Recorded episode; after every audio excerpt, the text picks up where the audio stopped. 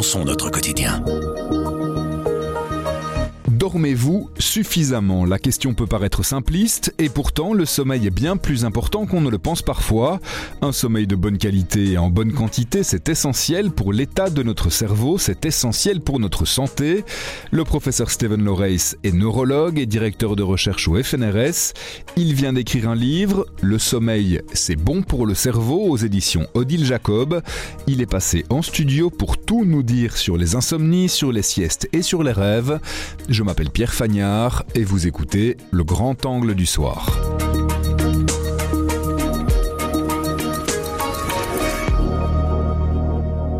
Bonjour Steven Loreis. Bonjour. Merci beaucoup de venir passer un petit peu de temps euh, avec nous en studio.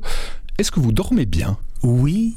Ben, là, je reviens de Montréal, donc euh, un, petit décalage horaire. décalé, mais en règle générale, oui, évidemment, avec le livre, ben, je sais comment c'est important et je vais investir euh, consciemment, activement, et on se couche tôt à la maison. Si vous deviez euh, expliquer à nos auditeurs qui n'ont pas encore lu votre livre, en quelques mots, pourquoi est-ce que c'est si important le sommeil? Eh bien, quand on dort pas bien, ça va pas bien. On, on le ressent, hein, euh, on devient plus irritable, il y a vraiment une instabilité émotionnelle, ben, comme neurologue, je sais qu'il y a une série de maladies neurodégénératives. Donc c'est bien pour notre bien-être mental, apprentissage, mémoire, euh, vieillissement normal et pas pathologique. Et puis pour le reste du corps, c'est vraiment un moment où on va se reconstruire dans tous les sens du terme et aussi pour notre système immunitaire. C'est très simple. Si on va nous priver de sommeil, on meurt. Moi, comme médecin, j'ai souvent juste envie de prescrire du, bon sommeil, tellement c'est associé à toute une série de maladies. C'est quelque chose que les gens ne savent pas, de quelque chose dont les gens ne se rendent pas compte, que parfois il y a toute une série de pathologies, toute une série de petits problèmes de la vie qui peuvent être réglés, entre guillemets, assez facilement en augmentant la quantité et la qualité de son sommeil Oui, je pense que souvent c'est quand même une interaction. Hein. Moi, je vois des patients qui ont ben, mal à la tête. Ça sert à rien de donner des antidouleurs si euh, ils dorment pas bien. Et donc, cette euh, spirale négative où ben, si je ne dors pas bien, ça va changer euh, les hormones qui vont euh, contrôler mon appétit. Je vais avoir des troubles alimentaires, euh, surpoids, diabète. Ça va augmenter ma tension artérielle, le risque cardiovasculaire. Donc, tout ça, on le sait. Et parfois, il y a ce que j'appelle dans le livre forme de machisme. Euh, je suis au boulot, je suis à la réunion, euh, je n'ai dormi que 5 heures. Et qu'on glorifie ce comportement-là. Ce qui est tout à fait bête, en fait, aussi les politiciens qui vont avoir des réunions toute la nuit, les PDG. Dans le livre, j'interviewe des, des pilotes. On a constaté que la dernière chose qu'on entend dans la boîte noire, dans un crash, c'était le ronflement du pilote. Donc on ne veut pas avoir un pilote qui est privé de sommeil, mais c'est vrai pour, pour, chacun de nous, pour tous les métiers. Certainement le mien, comme médecin, ça a été démontré. Quand on dort pas bien, on a plus ce qu'on appelle la flexibilité cognitive. Ça veut dire s'adapter à une réalité qui change. Et ça, c'est important. Je vois quelqu'un aux urgences, je me dis, ça, c'est un infart. Les résultats des tests rentrent, ben, pas du tout, mais je ne suis plus capable de changer mon diagnostic, euh, mon opinion, et donc il va mourir d'une embolie pulmonaire haute. Mais donc, c'est vrai pour chacun de nous, investir dans du bon sommeil, c'est vraiment important. C'est un, un, état par lequel vous êtes passé aussi, vous en parlez dans le livre et, euh, et vous l'expliquez là maintenant. Vous, dans votre carrière, dans votre vie, vous avez été amené à un moment à ne pas dormir assez et vous vous êtes rendu compte de toutes les conséquences négatives que ça pouvait entraîner Mais oui, malheureusement, comme, comme beaucoup de médecins, hein, quand on commence notre carrière, on, on vit presque à l'hôpital, on fait des journées 32, 48 heures, ben, c'est plus possible.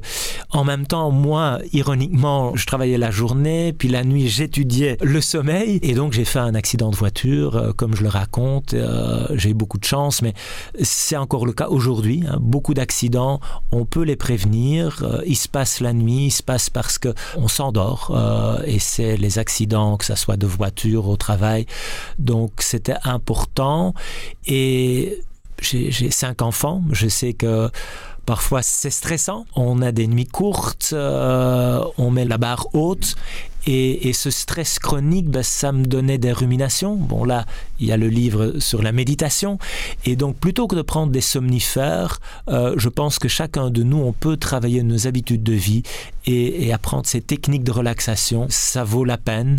Et c'est ça que je prescris maintenant. Donc, ça a changé ma pratique médicale. J'allais venir. C'est quoi un bon sommeil? C'est juste une question de nombre d'heures qu'on a passé dans son lit? C'est juste une question de quantité?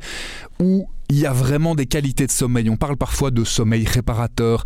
C'est un vrai concept, le sommeil réparateur. Oui, tout à fait. Donc il y a les deux. Hein. Euh, on a maintenant aussi les possibilités euh, de, vérifier la qualité de notre sommeil avec Fitbit, smartwatch. Bon. J'allais dire, vous regardez votre montre connectée à un moment où vous l'expliquez. Et ça marche assez bien en fait. Donc ça, ça peut permettre à certains bah, de, s'ajuster. D'autres, bah, ça va encore donner plus d'angoisse, donc il ne faut pas le faire. Donc oui, 8 heures, c'est vrai pour la majorité d'entre nous.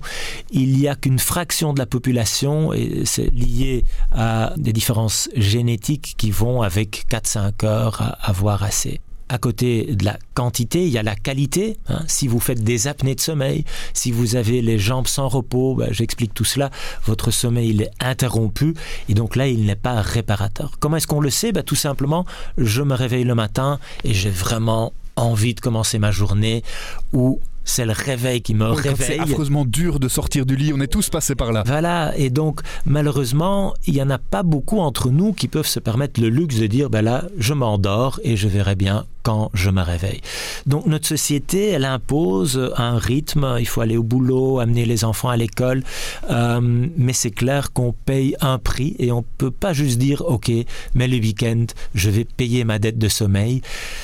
Le sommeil, lui, il aime que ça soit régulier. J'essaie d'aller me coucher vers la même heure, de me réveiller même le week-end vers la même heure. Vous euh, évoquiez la question des enfants c'est une question primordiale, le, sommeil des enfants. D'abord, on peut vraiment faire une comparaison entre le sommeil des enfants et des adultes. On a besoin de la même chose, de la même quantité, de la même qualité de sommeil au même âge ou, ça diffère en fonction des époques de la vie? Non, un enfant, ça dort beaucoup plus, hein, la majorité de la journée, beaucoup plus en sommeil paradoxal. Donc c'est là où cette neuroplasticité, hein, ce cerveau qui fait des, des connexions. Et quand on est plus âgé, cela change le sommeil lent, il reste important, mais il va y avoir un peu moins. Après, euh, il y a toute une discussion. Est-ce qu'on dort moins parce qu'on vieillit ou est-ce qu'on vieillit plus parce que on dort moins. De plus en plus, on pense quand même que même des personnes âgées pourraient, devraient être plus attentifs à la qualité du sommeil. Ce qui a été démontré il n'y a pas si longtemps, c'est le fameux système glymphatique. C'est quoi? C'est vraiment un détox naturel. On va enlever les protéines toxiques accumulées pendant la journée et donc ça, ça nous protège contre ces maladies neurodégénératives, Alzheimer, Parkinson, etc. Et comment on fait justement pour se débarrasser de ces toxines? Alors, s'offrir un bon sommeil. Et très souvent, quand même, la première cause, c'est ce qu'on appelle les insomnies psychogènes. C'est cette petite voix dans ma tête qui ne s'arrête plus, ça tourne en boucle et ça m'empêche de m'endormir, ça me réveille la nuit ou ça me réveille trop tôt. Et là, c'est pas un somnifère qui va me mettre dans un coma pharmacologique. On le sait maintenant, en Belgique, on prend trop de ces médicaments, mm. c'est des techniques de relaxation. C'est pas je veux dormir, je veux dormir, c'est justement le lâcher prise et donc des techniques de méditation, d'auto-hypnose. Euh, il y a une série de, possibilités de vraiment changer ses habitudes de vie, de créer un rituel de sommeil mm. et puis si nécessaire en parler évidemment avec le médecin, le psychologue. C'est vraiment possible de vous offrir un bon sommeil récupérateur. Et c'est dans ce genre de cas, vous l'évoquiez, vous y avez euh, déjà consacré un livre, qu'on peut trouver toute euh, l'importance et tous les bienfaits dans la méditation? Oui, je pense que c'est juste une forme de gymnastique mentale, c'est d'apprendre d'orienter son attention à une chose. Et là, c'est pas euh, une approche à taille unique. Donc, mon épouse, elle va faire le soir un body scan. Elle, elle va pointer son attention à chaque partie de son corps. Moi, c'est pas mon truc. Moi, je vais faire ma petite euh, respiration et je focalise mon attention et ça me calme. On peut faire des exercices de visualisation. Donc voilà, ça c'est essayer en fonction de mon besoin qu'est-ce qui marche, mais c'est clair que c'est à la portée de, chacun. Il y a des livres, euh, il y a les applications hein, de méditation guidée en France, et Petit Bambou. Il y a plein de trucs sur Internet, des applications maintenant. En Belgique, il y a une petite firme Moonbird, un petit avocat, on tient ça en main, et alors il va devenir plus grand quand il faut inspirer, il mesure la fréquence cardiaque. Pour ceux qui disent, est-ce que je le fais bien, ça peut être une solution. Donc, euh, plein de possibilités pour ceux qui veulent un petit peu contrôler le singe sauvage là entre nos deux oreilles. Qu'est-ce qu'il faut penser de la sieste? C'est bien, ça dépend des gens, ça dépend des moments? Alors oui, c'est une très bonne idée, sauf si on a des insomnies euh, chroniques, parce qu'alors on, va encore aggraver le, problème potentiellement. Mais donc un power nap, comme les Américains aiment bien. 15-20 minutes, pas beaucoup plus Voilà, donc ça c'est une bonne, euh, si c'est possible. Hein. Dans mon bureau, j'ai installé un petit lit et on le sait euh, en Espagne, en Italie et ben, même nos grands-parents, hein, ils faisaient de la une sieste et c'est une bonne idée. Il y a quelque chose qui est intimement lié au sommeil, c'est le rêve. Est-ce que tout le monde rêve? Est-ce que tout le monde rêve de la même façon toutes les nuits? Alors, tout le monde a ce sommeil paradoxal, hein, où il y a quelque chose de paradoxal qui se passe. On a l'air endormi inconscient et pourtant on a cette activité onérique, mais plus de 90% des rêves, on va les oublier. Alors on peut s'entraîner, donc il y a plus de sommeil paradoxal vers le matin.